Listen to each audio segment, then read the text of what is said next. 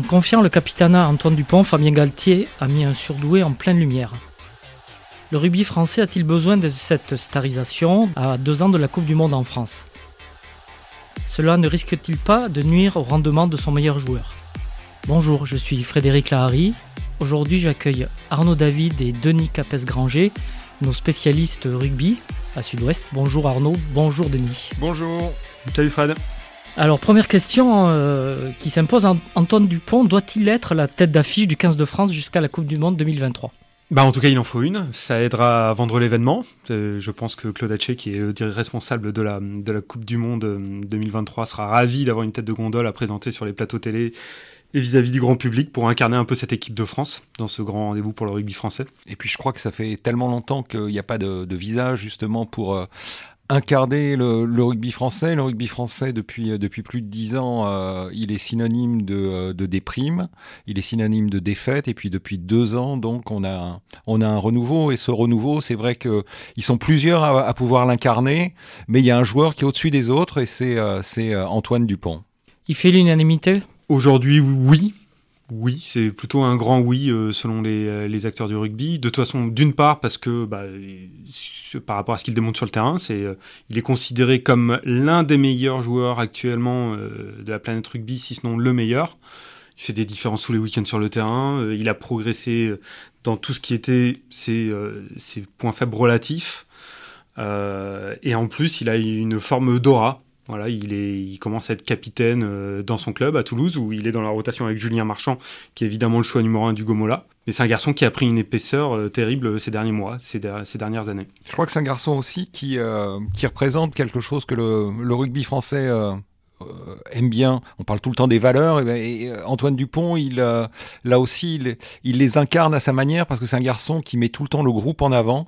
C'est un garçon qui, ne ramène pas qui est un taiseux et qui va pas chercher à changer sa personnalité, qui est réservé mais très déterminé. Et donc on sent entre, entre ce que ce garçon dégage euh, d'aura sur le terrain, sa plénitude de, de, de, joueurs et sa modestie à l'extérieur, ça en fait le, le, gendre idéal du rugby français. Quoi. Alors le, le, petit paradoxe, c'est, vous le savez très bien, c'est que dans le rugby, on a, on a parfois du mal à mettre des joueurs en avant parce que c'est en ça reste quand même un sport euh, éminemment collectif. Mais quand même, dans l'histoire du, du, 15 de France, il y a déjà eu des, têtes d'affiche comme ça ou des têtes de gondole, comme disait euh, Denis. Oui, tout à fait. Enfin, on peut remonter, je sais pas, on peut remonter aux, frères, Boniface qui, euh, qui, ont divisé l'opinion, à Joe Mazo ensuite, qui incarnait aussi une forme d'élégance à la française et qui a, qui a aussi divisé l'opinion. et puis des joueurs qui ont rassemblé l'opinion. Euh, que ce soit Jean-Pierre Yves, capitaine en sang euh, du 15 de France pendant le tournoi des, cinq nations à l'époque, ou Serge Blanco, euh, qui était lui aussi peut-être le, meilleur du monde à, son poste. Ce sont des joueurs qui sont sortis du cadre du, rugby que, que, le, que le grand public connaissait grâce au tournoi des cinq nations notamment, et, puis la Coupe du Monde. Oui, tout à fait. Et puis après, il, a, il y a, eu une sorte de, de, grand blanc. Il y a eu, il y a eu, il y a eu Christophe Dominici grâce à la demi-finale contre les euh, contre les All Blacks, était suivi par, euh, si je me souviens bien, 16 ou 17 millions euh, de téléspectateurs sur TF1. Après, il y a eu Frédéric Michalak, c'était un, talent plus éphémère. Et puis ensuite, il y a eu Sébastien Chabal, mais qui est une création des médias, qui a jamais été un grand joueur de rugby. Mais bon, sa barbe, deux ou trois plaquages, une forme d'aura ont fait que pendant la Coupe du Monde 2007, TF1 qui cherchait une, tête d'affiche, parce que c'était ça, a choisi Sébastien Chabal. Alors que lui n'était pas, pas indiscutable euh, sur le terrain. Euh, loin de là. Même euh, si on fait l'histoire, euh, se demander à quel point sa présence n'a pas nuit au rendement de l'équipe de France, notamment dans la gestion de la demi-finale contre l'Angleterre, mais c'était une autre histoire. Il y avait effectivement là le poids des médias. J'ai le souvenir que Charles Villeneuve, qui était le, directeur des sports de TF1, c'était était venu au journal L'équipe où je travaillais à l'époque, pendant l'été qui précédait la, la Coupe du Monde, pour signer un accord et puis pour nous demander et, au fait qui est-ce qu'on peut mettre en valeur? Hmm. Donc là, le, là, TF1 aura pas trop de problèmes parce que entre, entre Antoine Dupont euh, bien sûr. Mathieu Jalibert, Romain, Tamac. Euh, voilà. C'est la particularité de cette équipe de France, c'est qu'il y a plusieurs talents euh, émergents. Euh, donc il a fallu pour le staff aussi gérer cette transition en l'absence de Charles Olivon. Denis, comment ça s'est passé? Bah rappelons déjà que Charles, donc c'est Charles Olivon, pardon, c'est lourdement blessé au genou en juin dernier en top 14 avec son club. Donc bah, bien évidemment, il y a eu un premier remplaçant, si je puis dire, c'est Anthony Jelonche lors de la tournée en Australie. Et la question s'est à nouveau posée euh, pour cette tournée, puisque Charles Olivon sera absent jusqu'en février 2022 approximativement. Euh, donc voilà, bah, le, le, staff avait repéré cinq, cinq joueurs potentiellement capitaines de cette équipe de France. Il y avait Julien Marchand, qui est capitaine au Stade toulousain. Indiscutable au poste de talonneur. Euh, Gaël Ficou, qui est le joueur le plus capé de l'effectif euh, France avec 63 sélections de mémoire, qui joue au centre et qui est capitaine maintenant au Racing également. Grégory Aldrit, euh, qui est, capitaine parfois au Stade Rochelet et qui est plus qu'un lieutenant de, Charles Olivon depuis les débuts du mandat de, Fabien Galtier. Là, l'expression est tirée de, la bouche de, Raphaël Ibanez. Et il y avait également donc Antoine Dupont et Anthony Gelonge. On a parlé de, la tête d'affiche, mais il y a, peut-être d'autres critères qui ont décidé le, staff de l'équipe de France. Comment, d'après vous, ils ont choisi? Ils voulaient déjà euh, un garçon euh, indiscutable, incontournable. Ils voulaient un garçon qui incarne une forme d'état d'esprit, comme Charles Olivon a incarné une forme d'état d'esprit de par son parcours, sa longue blessure, son retour au premier plan lors de la Coupe du Monde 2019 puis chercher aussi euh, quelque chose euh, qui incarne euh, médiatiquement l'équipe de France. Ouais, on peut pas, on peut pas ignorer non plus la, la volonté de mettre le, le, rugby en lumière et à travers, à travers un personnage, voilà. Et c'est certainement le, c'est certainement Antoine Dupont qui était le, le plus indiscutable, qui est au-dessus, qui est au-dessus des autres. En plus, on peut penser par exemple qu'un Anthony Gelonche et un Grégory Aldrit sont un peu en concurrence. Là, on le voit sur le, sur le poste de numéro 8, qu'un Julien Marchand qui est au cœur du combat cédera forcément sa place à, à l'heure de, jeu. Mhm. Donc euh, celui qui peut faire 80 euh, minutes, et qui, qui est lui-même au cœur du jeu de par son de par son poste, c'est Antoine Dupont. Donc voilà, l'addition de tout ça fait que euh, il a quand même fallu, j'imagine, ménager quelques égaux. Est-ce qu'Antoine Dupont est un capitaine par intérim? Est-ce qu'il a été nommé capitaine? Comment, comment ça a été présenté? Bah, Il y, a une, il y a une scénarisation pardon, à Marcoussis, euh, comme souvent depuis le début du mandat de Fabien Galtier, il faut le dire quand même. Euh, le, staff, le staff du 15 de France euh, a souvent répété depuis la blessure de Charles qu'il ne l'oublie pas, qu'il ne l'oubliait pas, qu'il pensait à lui, qu'ils étaient certains qu'il reviendrait. Et du coup, ils l'ont convié à Marcoussis lors, au premier jour du Rassemblement des Bleus, avant cette tournée, pour faire une passation. C'est une manière raconter une petite histoire quelque part que Charles reste le capitaine du 15 de France quoi qu'il arrive, qu'Antoine Dupont n'est là que pour euh, procéder à un intérim, mais euh, l'histoire du 15 de France a démontré que quand on quitte la scène, euh, d'autres se chargent de nous remplacer. Parce qu'on peut imaginer, soyons soyons fous, que l'équipe de France remporte ces test matchs. C'est difficile après de, de dégrader entre guillemets Antoine Dupont, non? Certainement, d'autant qu'il faudra que Charles Olivon revienne à son meilleur niveau, un poste où il est, euh, où il est en concurrence.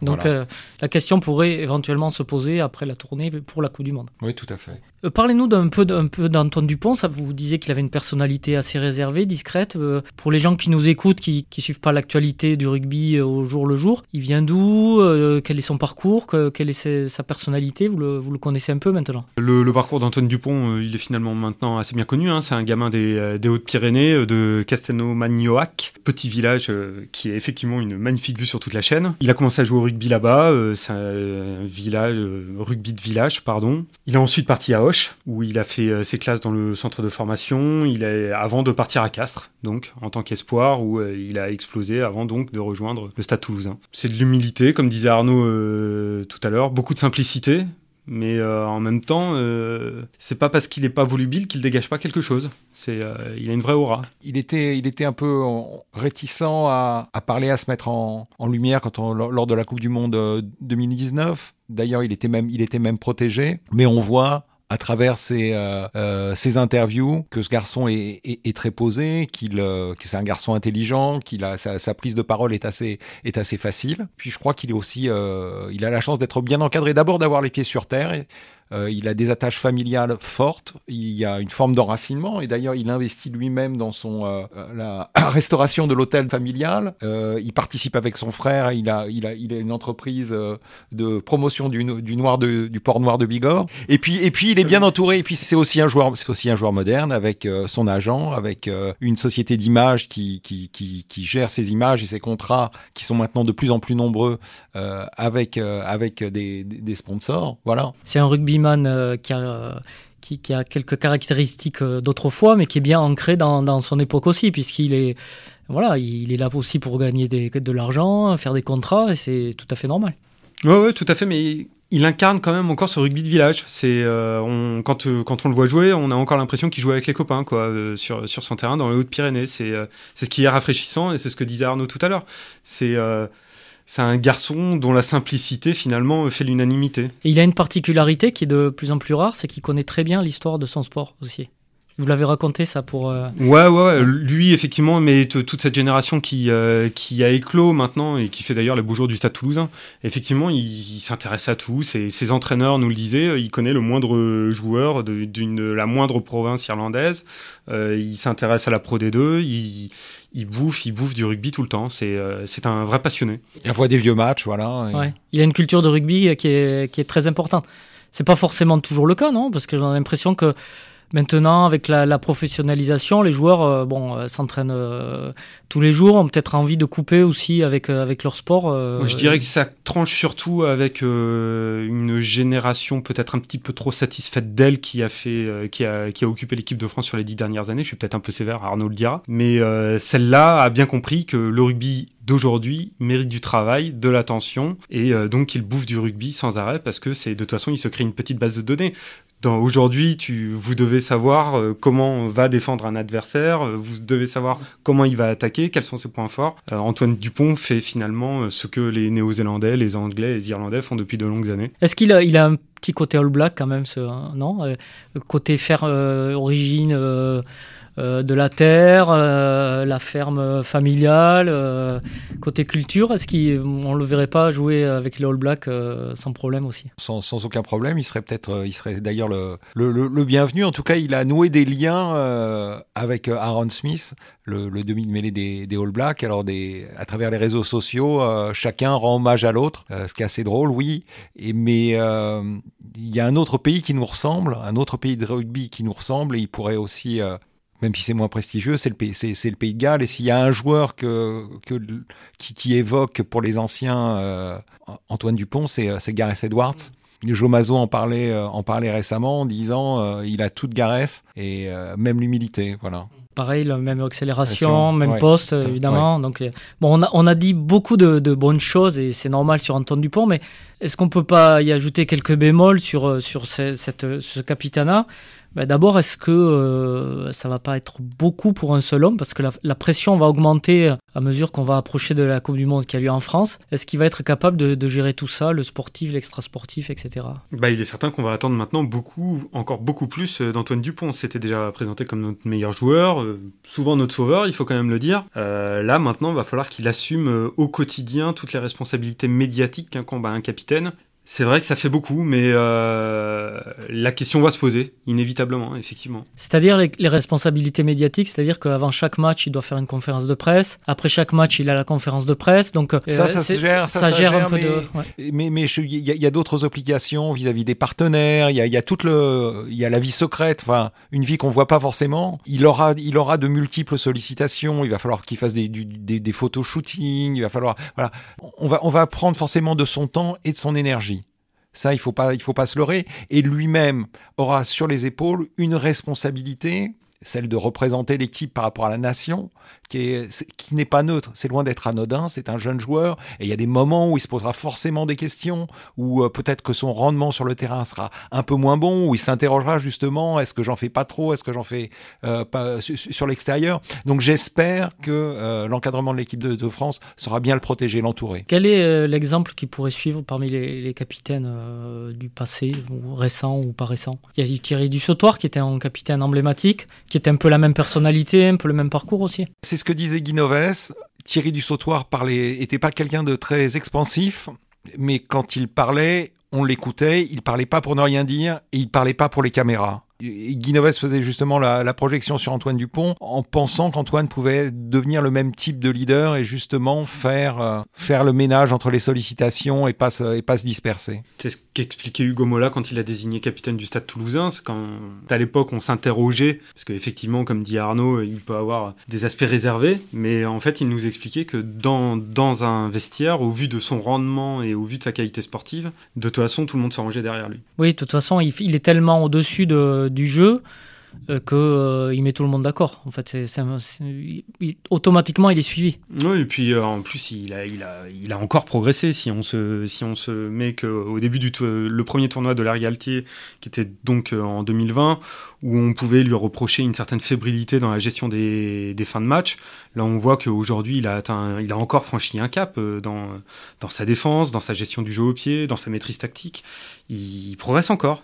C'est, vraiment un des, des grands joueurs euh, français de, de l'histoire. Il commence à rentrer dans cette histoire déjà ou c'est trop tôt? C'est pas trop tôt, mais là, il est en train de mettre euh, la barre très haut. Il est en train de mettre. euh, oui, oui, oui. Il a, il, il a un pied dans l'histoire. Si, s'il continue à progresser comme ça, ce sera peut-être le plus grand joueur de l'histoire du 15 de France, ou un des plus grands joueurs. Il sera certainement dans le dans le top 3. D'ailleurs, ce qu'on voit lire les, les- les- les avis des anciens capitaines sélectionneurs, il, enfin, il fait vraiment l'unanimité au- autour, autour de lui. Il n'y a personne qui met un bémol euh, sur euh, son capitanat, sur, euh, sur sa présence sur le terrain, sur, sa, sur son importance sur le terrain plutôt. Oui, les, quelques interrogations qui, qui soulevaient à ses débuts, est-ce que c'est vraiment un neuf en 2017 hein? Et là, aujourd'hui, il n'y a, plus vraiment de débat, il a, il a éteint tous les débats. Mais bon, de toute façon, Antoine, aujourd'hui, il correspond aussi totalement à son époque, à l'ère des réseaux sociaux, où, où on, va, on va regarder les actions qui marquent, c'est un joueur spectaculaire qui traverse le terrain, il a tout de toute façon pour marquer son époque. Merci beaucoup, Denis et Arnaud, pour toutes ces précisions. Merci aussi à vous, euh, chers auditeurs, pour votre écoute et votre fidélité. Si vous avez aimé cet épisode, n'hésitez pas à nous le dire et à le partager autour de vous. Vos retours et suggestions nous sont toujours très précieux. Et pour ne rien manquer du Sportcast, abonnez-vous sur Spotify, Apple Podcast, Google Podcast ou votre plateforme d'écoute habituelle. On se retrouve dans 15 jours pour un nouvel épisode du Sportcast. D'ici là, portez-vous bien.